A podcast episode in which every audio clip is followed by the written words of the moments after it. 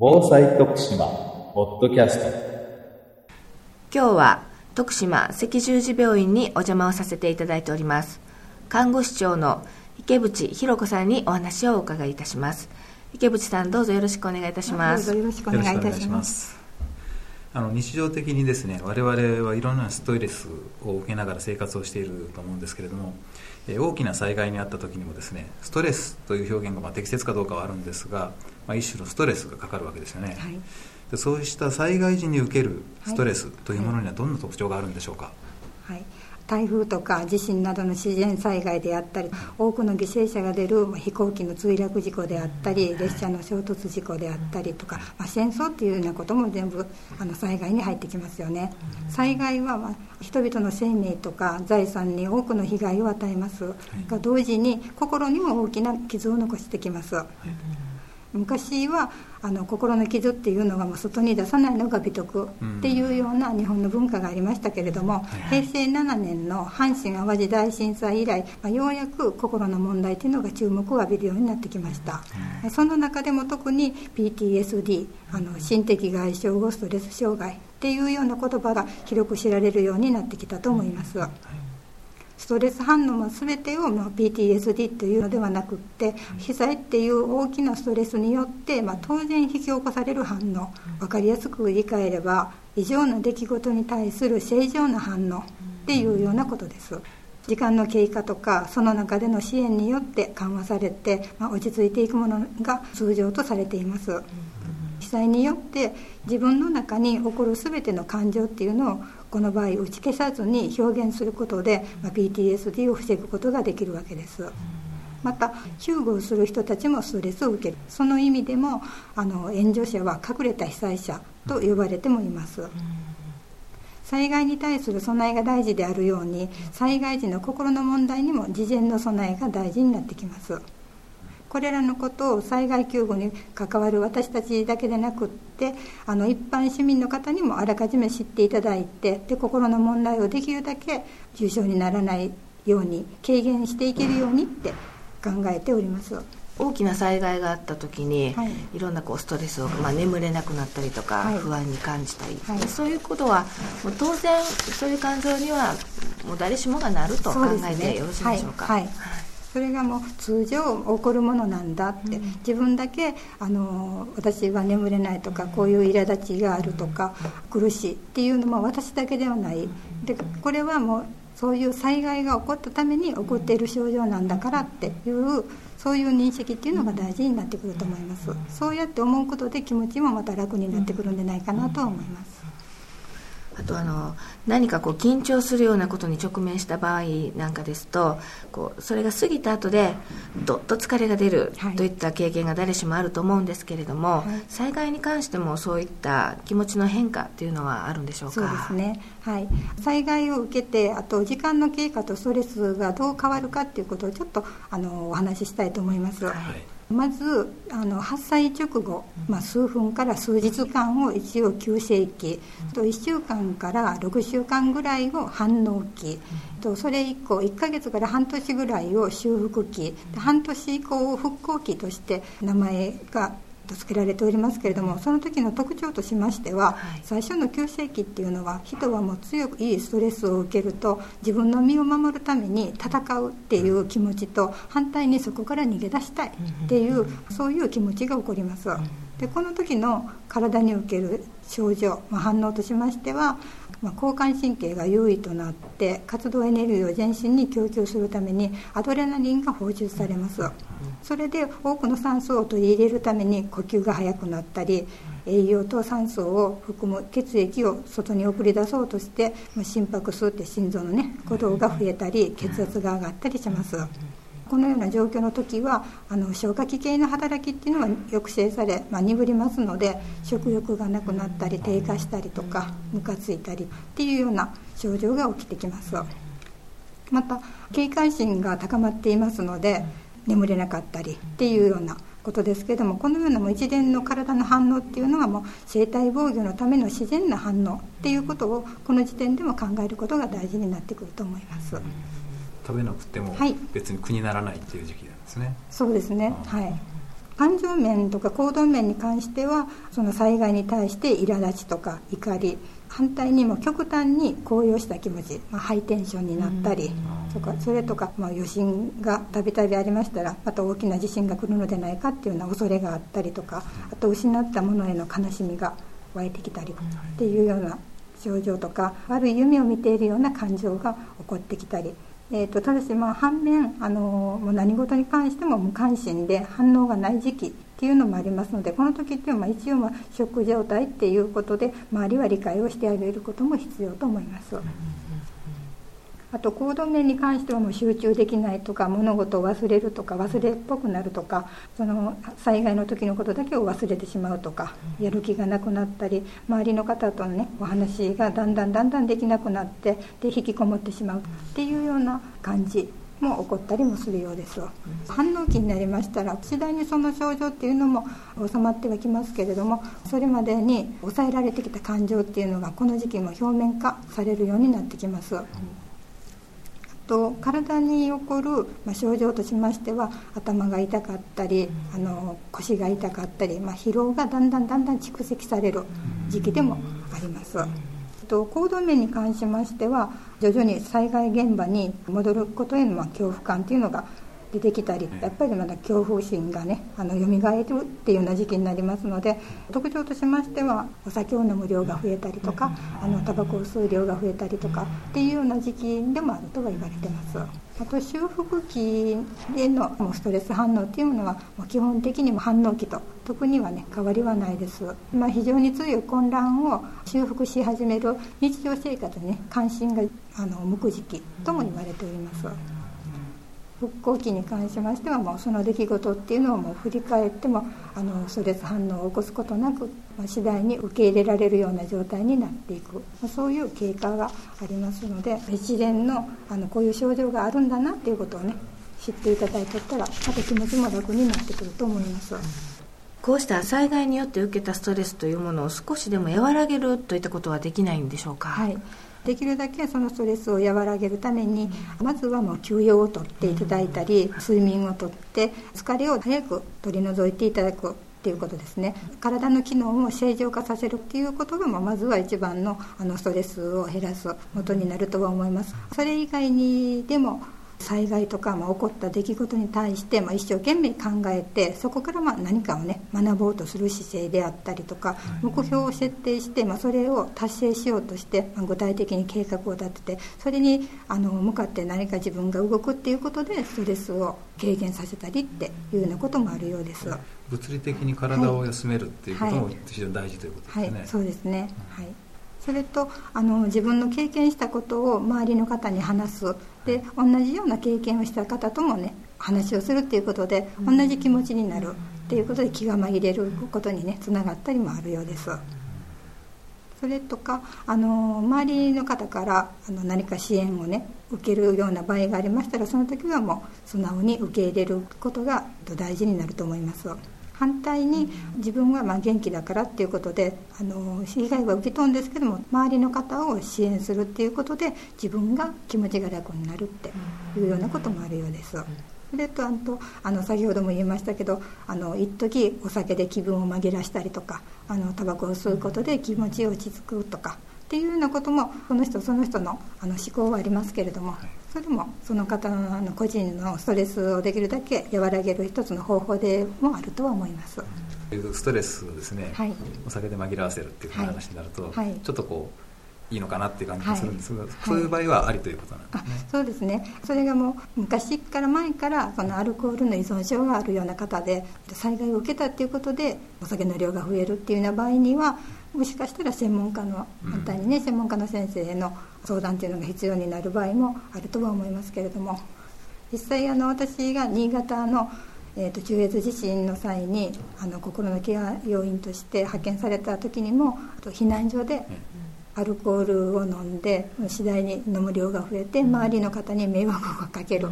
っていうような方もおいでましたのでこの、えーと、先ほどのお酒で紛らすっていうような具合それぐらいのね量能でしたらいいんですけれども人に迷惑をかけたりとか、あの他人他の方とちょっといざこざを起こすとかっていうようなことになってきたらやっぱり専門家の先生の相談というのも必要になってくると思います。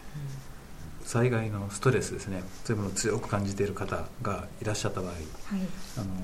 我々としたらそういう接し方についてのですね、はい、まあ、配慮すべき点とい。うのがあれば教えていただきたいんですが。はい、はい。まあ、一般的なところ今までお話はしたんですけれども、はい、あの特別に配慮を要する人々っていうのが子どもさんであったり高齢者であったりっていうようなことで、特に子どもさんっていうのはあの周りのあの反応っていうのもすごく敏感に受けますので周りの方が注意をしてあげるっていうことが必要になってくると思います、まあ、年齢とか発達段階によって子どものあの反応っていうのも分かりませんけれどもできるだけその子をしっかり見てあげるっていうようなことが大事になってくると思います、典型的な子どもさんのストレス反応としましては、はい、対抗現象って言いまして、はい、あの指をしゃぶったり爪を噛んだりとか、あの今まで全然なかったのにおねしょが始まったりとか、っていうようなこともありますし光とか大きな音にすごく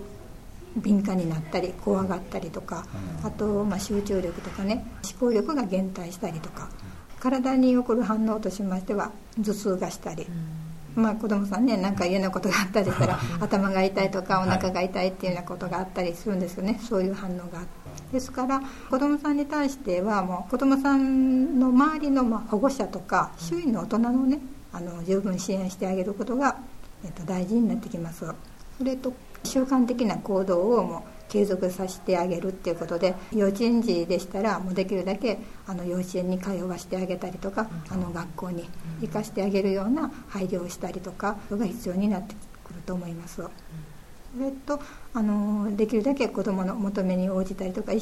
周りの方があの話を聞いてあげたりっていうようなことが大事になってくると思います。あと高齢者の方に対してですけれども高齢者の方の特徴的な反応としましてはやっぱりもう怪我を起こしやすい病気になりやすいっていうことですよね。あの将来をもう悲観的にもう考えてしまうっていうようなこともあります。あとは地震でしたら亡くなった家とかその災害で自分よりか若い家族がね若い者が亡くなったのに高齢の自分が生きている助かったっていうことですごくあの自分を責めてしまったりとかっていうようなこともあるようです。夜眠れないとか食欲が落ちるとかっていうような、まあ、基本的なねあの欲求の低下が起こったりもするようです。えーと、先ほどもちらっとあの新潟の話をしましたけども、はい、新潟でもおじいちゃんがあのおねしょが始まって困ってしまうっていうような方もねおいでました、新潟の場合、えっと、おじやの方に行かせていただいたんですけどもその時っていうのはすごくこの町内会の個人と個人とのね関わりっていうのがすごくあってであの方が一人暮らしでこうこうこうだからあの方をねどなんかしてあげてくださいとか、ここのおじいちゃんが今一人でどう困っているからとかすごくね周りの方の情報を知っているとか町内会の会長さんが町内の方のね状況っていうのをすごく詳しくご存知でした、そこのところで住民のつながりっていうのがねあのストレスを軽減させるには役に立つんだなとは思いました、できるだけ人と関わってる方がそういうものが紛れる、ね、そうですね。はいはい。できるだけあの高齢者特にまあ一人にしないっていうことと話をね聞いてあげたりとか話をしたりとかあのやっぱりそこでえーと、正確な情報を伝えてあげるっていうようなことも必要になってきますそれとか自分だけ助かったって思われてね苦しいっていうことも先ほども言いましたけれども自分があの役立っている今この現状の中でもね役立っているって感じてもらえるような何かをしてもらうようにするとかっていうのを、まあ、そういう機会を作ることも大事になると思います。あとはもともとなんか慢性的な疾患をあの持っている方とかね持病がある方とかあの小さな子どもさんを抱えて生活が大変な方とかこの災害であの家族の方を亡くしたとか、もう経済的に大変困っている方にはもう特にねあのケアを要する人ということでこういう方に対してはもう既存の医療サービスであったりとか地元の専門家とか保健師さんとの連携っていうのがこういう場合にとても重要になってきます、えっと、地元の保健師さんでしたらあの方がこういう疾患でえーと、困っているからとかっていうような情報を持っていたりとかもありますので私たちが心のケアの要員として派遣された場合っていうのは保健師さんとの連携というのをね特に取るようにしました、うん、長い目でそのおお付き合いができるというか、ね、ケアがしていける、はい、ということなんでしょうかね。そうですね、はい、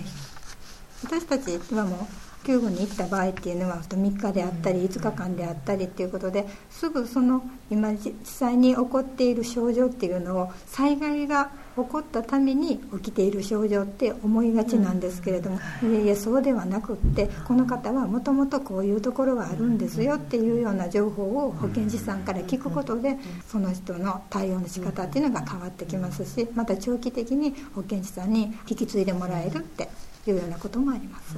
ボランティアでですね、はい、参加される方が受けるそのストレスっていうのは、はい。はい、まあ、その場所の、まあ、そういう非常に大変というか、まあ、悲惨な場面とかですね、に加えてそれからその被災者の方とのコミュニケーションの中で、まあ、被災者の方自身も非常にストレスを感じてますからそのイラ先ほど出てきたイラついているとか、そういうことでこう反応がこう強く返ってくるとかっていうのもあると思うんですけどね、そボランティアの方が受けるそのあのストレスっていうかその反応っていうのはどんなものがあるんでしょう？か、えーと、実際にあの援助者もストレスを受けるっていうことなんですけども危機的なストレスと、まあ、類積的なストレス、まあ、基礎的なストレスっていうことに分かれておりますけども、はい、あのまあ、危機的なストレスとしましては生命の危険を伴うような重大な、まあ、出来事がね、はい、あのそこから来るストレスを言います。はい、その危機的な体験には、まあ、同僚の死とか自分のあの自分自身のね負傷とかそういうまあ恐ろしい体験っていうこととか、まあ、死体とか悲惨な状況を見るっていうようなことですね、はい、それとかあのトリアージの,、ね、あの責任を感じてっていうようなことでのあのストレスっていうのもあります。それとあとはあの累積的なストレスっていうところではまあ不快で、まあ、危険な環境下での救護活動活動で体験するような活動の困難さとか、はい、あの自分の任務から来るプレッシャーですね、それとかあの被災者の方からも感謝されなかった、反対にね、はい、あの感謝されなかったりとか逆に恨まれた恨まれたりとかっていうような体験とかあとまあ倫理面でちょっとジレンマを感じたりとかっていうストレスっていうのも起こってきます。あとはまあ基礎的なストレスとしましてはあの救護活動っていうまあ特殊なところであの特殊な状況下では共同生活がやっぱりこう、ね、あの難しく自分自身はあんまり他の方とね共同生活をしたことないような人も今の時点あの、ね、段階ではね多いですよね、はい、その時にあの睡眠が取れないとか、えーと休息が十分に取れないっていうことでまたそれが原因でチームワークが悪くなったりとかあと同じ救護者同士での人間関係が悪くなったりとかっていうこともやっぱり考えられると思います。最後にですね日本赤十字社が実施されているその心のケアというものについて教えていただけますか、はい、はいと日本赤十字社はあの国際赤十字赤新月社連盟のあの心理的支援プログラムを導入してあの日本の文化とか習慣に合わせた独自の心のケアのプログラムっていうのを推進しています。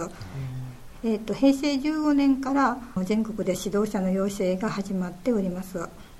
それで、えーとまあ、実際に日本赤十字の心のケア指導者の役割としましては、はい、あの救護員の指導であったりとかボランティアの方たちへの心のケアを普及したりとか災害時に心のケアを実際にあの指導実践するっていうこととそれと、ね、心のケアの推進とか、まあ、向上に貢献するっていうそういうもう役割があります。私たちの心のケアの指導者としては、えっと、今まではあの災害時にね心のケアを指導し指導実践というところでは新潟の中越地震の方に参加させていただきました。それと救護班要員の指導っていうのを毎年病院の中で行っております。当院はあの研修看護師制度っていうのがあるんですけどもその研修生に対しても毎年心のケアに関しての研修を行っているのとあの一般市民のボランティアの方たちへも心のケアをあの広めるっていうことであの研修もさせていただいております。指導者っていうのは今全国でどれぐらいいらっしゃるんでしょうか？目標が15年16年で、はい、えー、と120名っていうことでしたけれど今はもうちょっと増えていると思いますけども徳島県では3名の方3名の方。はい。がおります。一般の方でもこの心のケアの研修に参加することができる、はい、そうですね。年に1回ぐらいの開催。ああのこれは支部の方からまた要請がありましてあ、はい、あのとそうですね赤十字のあのボランティアの方たちの研修を、まあ、お願いしますっていうようなことで連絡がありまして私たちがこう行かせていただいてで、えっと、実際に心のケアって言ってもどういうことをするかとかどういうもんであるかとかあのお話しする時にはこういうことコミュニケーションを取る場合にはこういうところに注意してお話ししましょうとかお話を聞く時はこういうあの聞く態度でね、まあ、こういう聞き方をしてあげた方がいいですよみたいなちょっと簡単なところから入ってできるだけ分かりやすく説明をするようには心がけております。今日はありがとうございました、どうもありがとうございました。徳島県がお届けするインターネット放送防災徳島ポッドキャスト。この番組に関するご意見ご感想をお寄せください。メールアドレスは防災アットマークメールドットプレフドット徳島ドット pousai アットマ